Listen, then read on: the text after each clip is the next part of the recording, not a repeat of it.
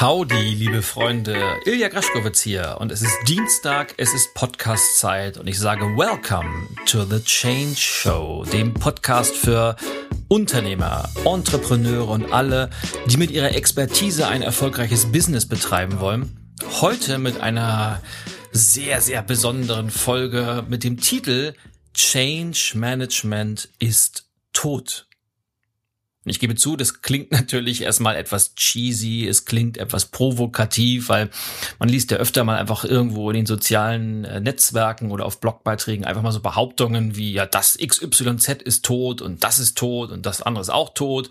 Und das finde ich immer so ein bisschen, na ja, äh, da ist auch immer viel Aufmerksamkeit, Hascherei bei, weil wenn man so eine Aussage raushaut, dann heißt es ja auch erstmal, dass man Aufmerksamkeit bekommt. Ich erzähle euch aber heute vor allem, warum Change Management wirklich nicht tot ist, sondern an Relevanz verloren hat und vor allem, was ich viel, viel wichtiger finde, was denn die Alternative ist und das wird das Ganze ein bisschen erklären.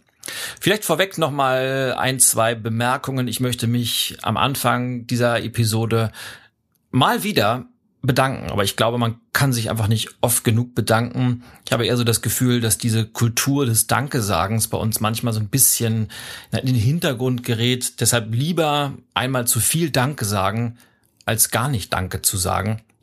Weil wir leben in Zeiten, da ist man mit Kritik sehr, sehr schnell. Wir leben in Zeiten, da sind die Menschen sehr, sehr schnell versucht, anderen eins überzubraten. Aber wenn ich mal um mich umschaue, gelobt wird sehr, sehr selten und auch so Wörter wie Danke werden nicht mehr so häufig verwendet wie vielleicht noch vor zehn Jahren.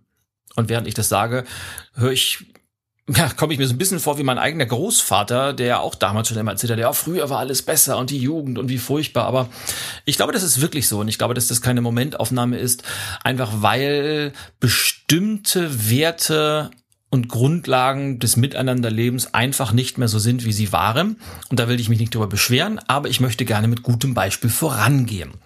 Weil das ist ja schon immer mein Motto, be the change. Und wenn dir was nicht passt, verändere zuerst dich und dann wird sich das Umfeld verändern. Und deshalb danke an dich, danke an euch da draußen für die tollen Feedbacks. Ich war jetzt im, im September, wenn ihr den letzten Podcast gehört, ja, bin ich extrem viel unterwegs gewesen und es geht auch noch so weiter und komme da eben auch mit ganz, ganz vielen Menschen in Kontakt und ganz viele von denen haben mir dann auch gesagt, wow, wir, wir hören deinen Podcast so oft und wir finden die Themen so spannend und die Gäste, die du einlädst, Klammer auf, mal kurze Anmerkung am Rand. Ich habe wieder tolle Gäste aufgegabelt für die zweite, äh, zweite Hälfte des Jahres ja fast schon rum. Also für die nächsten Wochen und Monate könnt ihr euch jetzt schon darauf freuen. Ganz, ganz spannende Gäste werde ich da wieder in die Change holen. Auf jeden Fall ist das Feedback das freut mich natürlich sehr, wenn das, was ich tue und die Inhalte, die ich mit euch teile und die Themen, die wir hier besprechen, wenn die für euch wertvoll sind und wenn die euch voranbringen. Genauso großes Danke an alle von euch da draußen, die mir auf iTunes Rezensionen hinterlassen haben, die sich die zwei Sekunden oder zwei Minuten Zeit genommen haben, kurz mal darauf zu gehen, auf die Podcast-Seite und äh, die Rezension zu schreiben. Das freut mich wirklich riesig und falls du das noch nicht gemacht haben solltest, dann mach das doch einfach heute, entweder jetzt gleich oder wenn du den Podcast zu Ende gehört hast. Denn damit kannst du mir so eine kleine, einen kleinen Gefallen tun, mir so ein kleines Geschenk machen und vielleicht ist das deine Art, mir Danke zu sagen.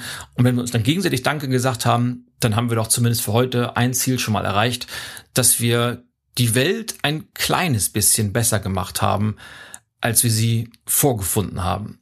Und auch das soll jetzt überhaupt nicht pathetisch klingen, sondern ich glaube, das ist so ein bisschen unsere, es sollte immer mehr zu einer Selbstverständlichkeit werden, dass wir viel, viele Dinge eben nicht als genau das hinnehmen, als selbstverständlich, sondern dass wir dankbar dafür sind, dass wir dankbar sind, dass wir gesund sind, dass wir dankbar sind, dass wir ein Dach über dem Kopf haben, dass wir dankbar sind für die Menschen in unserem Umfeld, dass wir dankbar sind für den Beruf, den wir haben, weil viel zu oft stelle ich fest, dass das als so selbstverständlich hingenommen wird und erst dann beginnt man diese Dankbarkeit oder diese Wertschätzung zu empfinden, wenn einem diese Dinge genommen werden von den äußeren Umständen oder durch Schicksalsschläge, was auch immer. Und daher, ja, das mal so als kleiner Einstieg in die heutige Folge. Und die heißt ja, Change Management ist tot. Was meine ich damit? Lass uns gleich mal anfangen. Was meine ich damit? Vor allem, dass sich die Zeiten wahnsinnig und massiv wandeln. Wir leben in Zeiten, die sich heute im Jahr 2018 dramatisch von den Zeiten unterscheiden, die wir noch vor acht Jahren gehabt haben, 2010 von 2005 bis 2010, von diesen Zeiten will ich gar nicht mehr sprechen. Wir müssen auch gar nicht so sehr zurückgehen, weil in den letzten fünf Jahren alleine hat sich die Welt so massivst gewandelt. Und das liegt vor allem an einer Kurve, an einer mathematischen Kurve, die ich auch bei fast allen meinen Vorträgen mit an die Wand werfe, nämlich der exponentiellen Veränderung. Denn Veränderung verläuft schon lange nicht mehr linear, sondern exponentiell. Das heißt, während du, wenn du dir mal so eine, so eine Grafik vorstellst, die so eine berühmte X- und Y-Achse hat, wie so eine, wie halt die Grafiken in unseren früheren Mathematikklassen aussahen, und du dir auf der unteren Achse die Jahreszahlen vorstellst, die so von, von 1400 bis heute 2018 gehen und nach oben eben die Intensität des Ganzen, dann wirst du darauf feststellen können, dass sich ja die erste Erfindung war so, ja, um 1400 rum. Das war so der, der Buchdruck, der von Johannes Gutenberg in Mainz erfunden wurde. Und dann kam erstmal eine ganze Zeit nichts, weil der Buchdruck hat die Welt ja revolutioniert. Der hat ja dafür gesorgt, dass die Menschen endlich lesen konnten und dass sie schreiben konnten. Und danach war nichts mehr so, wie es vorher war. Dann hat es aber ungefähr 200 Jahre gedauert, dann kam eine weitere bahnbrechende Erfindung, nämlich um rund um 1600 die Dampf, äh, die Dampfmaschine kam erst später. Das Teleskop kam vorher. Die Dampfmaschine kam erst 150 Jahre danach, nämlich um 1750 ungefähr. Danach kam dann so Erfindungen wie der Telegraph, der die Kommunikation stark vereinfacht hat. Dann kam Thomas Edison Anfang um so 1800 mit seiner Glühbirne. Gegen Ende des 19. Jahrhunderts wurden dann zwei weitere riesige Erfindungen gemacht, nämlich Telefon und Auto. Und ja, das waren aber so die großen Veränderungen, die unser Leben als Menschen auf diesem Planeten massivst verändert haben. Und bis dahin lief das alles noch sehr, sehr gemächlich. Und du kannst dir diese Kurve in diesem Graphen vorstellen, dass die wirklich ganz seicht ansteigt. Dann kam die etwas nächste größere Veränderung, nämlich 1961 der erste Mensch auf dem Mond, Neil Armstrong. Und immer noch sind die Abstände zwischen den einzelnen Veränderungen sehr, sehr gering. Doch jetzt wird's irgendwann interessant. So um ab 1980 ungefähr ging es los mit den ersten Computerprozessoren. Da kam dann das, die Programmiersprache MS-DOS, das Betriebssystem auf den Markt, dann kam der erste Apple-Computer, der erste Windows-Rechner, das World Wide Web, das ja alles dramatisch, also disruptiv, ich kann gar nicht beschreiben, wie sehr das World Wide Web, also das Internet, die Menschheit verändert hat. Die kam dann auch irgendwann, die erst Mobiltelefone kamen und dann ging es Schlag auf Schlag. Ich nenne dir ein paar Stichworte. DVDs kamen auf den Markt, hybride Autos. dann kam Google. YouTube, Facebook. Das iPad kam auf den Markt. 2007 das iPhone. Die ersten fahrerlosen Autos kamen. 3D-Filme, 3D-Fernseher kamen. 3D-Drucker haben wir heute, die Nudeln drucken können, die 3D-Gebäude erschaffen können. Und heute unterhalten wir uns über so Themen wie Augmented Reality, künstliche Intelligenz, Robotics und was es nicht alles gibt. Und wenn du dir das mal vorstellst, in welcher kurzen Zeit das passiert, dann steigt diese Kurve auf einmal dramatisch, fast schon steil nach oben an. Das ist diese typische Exponentialkurve und die Geschwindigkeit nimmt eben zum Ende immer mehr zu. Und es gibt ein berühmtes Interview von Erik Schmidt, dem ehemaligen Google-Vorstandsvorsitzenden, der hat mal in einem Interview gesagt, die Menschheit hat in den letzten, und ich bitte nagel mich nicht fest, ich habe es nicht komplett vor mir liegen, aber die Menschheit hat in den letzten ungefähr 20 Monaten mehr Daten, Informationen und Ideen generiert als von der Steinzeit bis ins Jahr 2003 zusammen. Wenn du das googelst, kannst du die exakte Zahl nachlesen. Aber mir geht es um die Grundaussage, dass einfach, dass wir in dieser kurzen Zeitspanne der letzten 10, 15 Jahre hat sich eigentlich mehr verändert sind mehr Ideen, sind mehr Daten, sind mehr Fakten auf den Markt gekommen als in der ganzen Zeit der Menschheitsgeschichte davor. Und das ist die exponentielle Veränderungskurve auf der Metaebene der Menschheit an sich. Diese Veränderungskurve, diese exponentielle Veränderungskurve gilt aber auch für einzelne Branchen, gilt für einzelne Erfindungen. Und deshalb sagen ja viele Branchen, ja, Digitalisierung, das ist ja alles schön und gut, aber wir merken das noch nicht so. Ja, das liegt daran, dass diese Branchen oder diese Unternehmen sich immer noch am Anfang dieser Exponentialkurve befinden und die heftigen Zeiten, dass die erst noch kommen, dass die erst noch warten. Und darauf gilt es sich jetzt vorzubereiten, also heute die Veränderung zu initiieren, um dann auch in fünf, in zehn, in 30 Jahren noch erfolgreich am Markt bestehen zu können. Und diese exponentielle Veränderung hat eine dramatische Auswirkung, nämlich, dass die und ich will es anders formulieren. Ich will, kriege ja ganz oft Fragen gestellt dann in, in Q&A-Runden oder wenn ich einfach äh, nach Veranstaltung noch ein bisschen in die Diskussion reinkomme. Nämlich, oh Herr Graschkowitz, das ist ja alles schön und gut und Veränderung macht ja auch Spaß, aber wann, wann wird's denn mal endlich wieder normal? Und da antworte ich dann sehr gerne, ja, was wäre es denn, wenn es das ist? Wenn die Veränderung längst die neue Normalität ist, Tendenz steigend. Denn genau das ist es. Change is the new normal.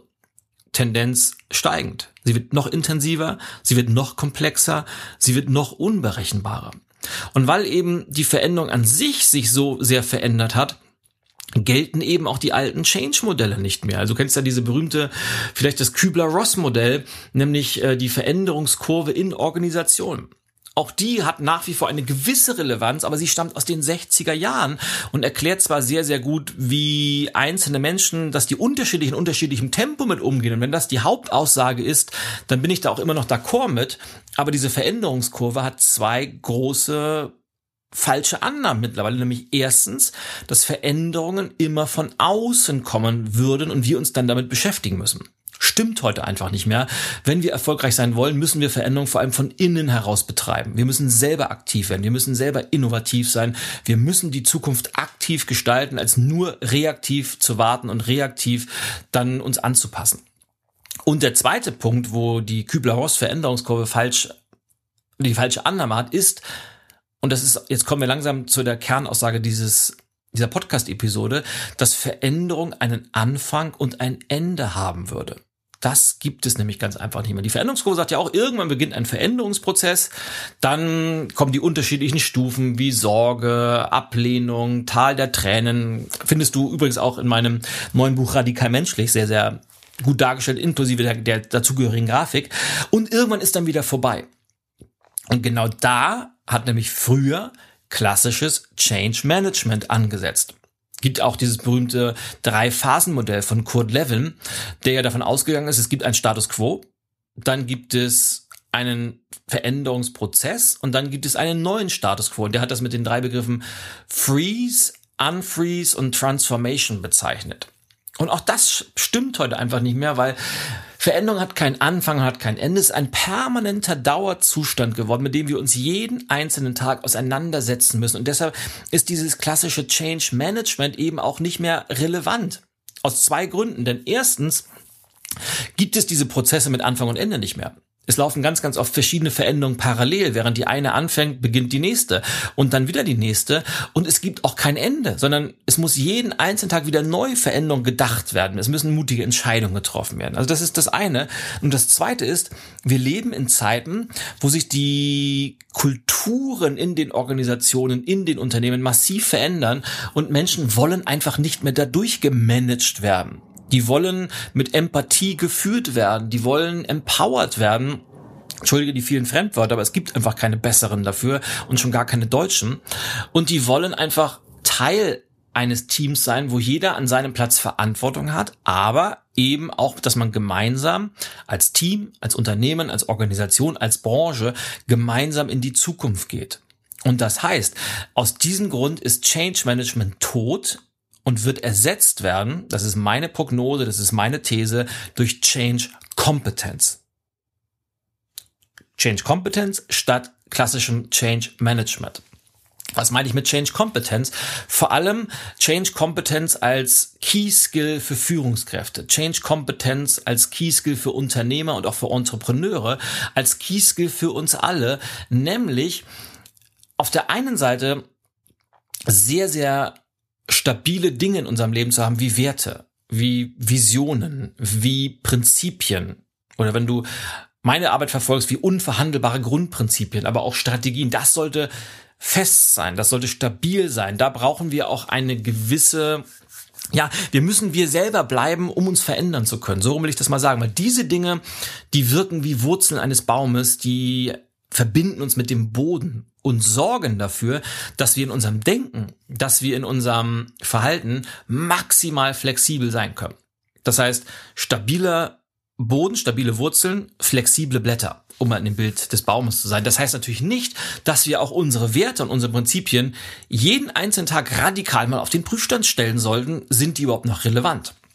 Wenn wir aber diese beiden Sachen haben, dann kommen wir einer Change Kompetenz sehr, sehr nahe, nämlich Veränderung als etwas zu betrachten, was permanent passiert. Dass wir in Zeiten leben, in dem um uns herum sich jeden einzelnen Tag so dramatische Dinge abspielen können, dass wir uns gar nicht erlauben können, uns auszuruhen und sagen, ach komm, jetzt machen wir erstmal, jetzt schieben wir mal erstmal wieder eine ruhige Kugel. Nee, nee, das geht heutzutage nicht. Wir müssen jeden einzelnen Tag uns darauf einstellen, uns immer wieder neu zu erfinden und dann diesen berühmten Ritt auf der Rasierklinge machen Nämlich auf der einen Seite zu gucken, was funktioniert gut, was wollen wir modifizieren, was wollen wir vielleicht sogar bewahren ein Stück weit und gleichzeitig eben auch Dinge radikal zu verändern, radikal auf den Prüfstand zu stellen und da einen guten Mittelweg zu finden. Denn nicht jedes Unternehmen muss sich massiven Disruptionen unterwerfen. Oftmals ist es nur ein kontinuierlicher, ständiger Verbesserungsprozess, weil genau darum geht es ja bei Veränderung. Man verändert sich ja nie um der Veränderung selber, sondern man nutzt die Veränderung, um sich weiterzuentwickeln, um die Zukunft zu gestalten, um besser zu werden, um als Persönlichkeit, als Unternehmerpersönlichkeit zu wachsen, um als Team gemeinsam sich zu entwickeln. Darum geht es im Endeffekt. Und diese Change-Kompetenz versetzt dich als Unternehmer aber auch dein Unternehmen in die Lage, mit dieser zunehmenden Komplexität, mit der exponentiellen Veränderung besser umgehen zu können. Deshalb ist die Aussage auch Change Management ist tot, Change Kompetenz ist der neue Weg. Und das Tolle an der Change Kompetenz ist, es ist ein, ein sehr komplexes Gebilde und es ist vor allem das, wie tun wir Dinge und warum tun wir Dinge und natürlich auch mit wem tun wir diese Dinge. Und wenn du diese Change-Kompetenz trainierst und jeden einzelnen Tag deine flexiblen Ideen oder deine Gedankenmuster, deine Denkweisen, deine Verhaltensstrategien, wenn du die maximal flexibel ausrichtest, wenn du mit einem hohen Grad an Flexibilität, Mut zu neuen Wegen an die Aufgabe herangehst und das Ganze mit stabilen Werten, mit großen Ideen und mutigen Visionen kombinierst, dann wirst du eben auch eine gewisse Sicherheit verspüren und ich meine damit wirklich an dieses Gefühl, das Richtige zu tun, dass bei aller Unsicherheit, die in den nächsten Jahren auf uns wartet, dass du dir trotzdem dieses ja, Sicherheit ist vielleicht das falsche Wort, aber ein gewisses Urvertrauen hast, dass egal was kommt, du wirst auf jeden Fall eine mögliche Lösung finden. Und Change Competence heißt eben auch, dieses Urvertrauen auf andere Menschen zu übertragen.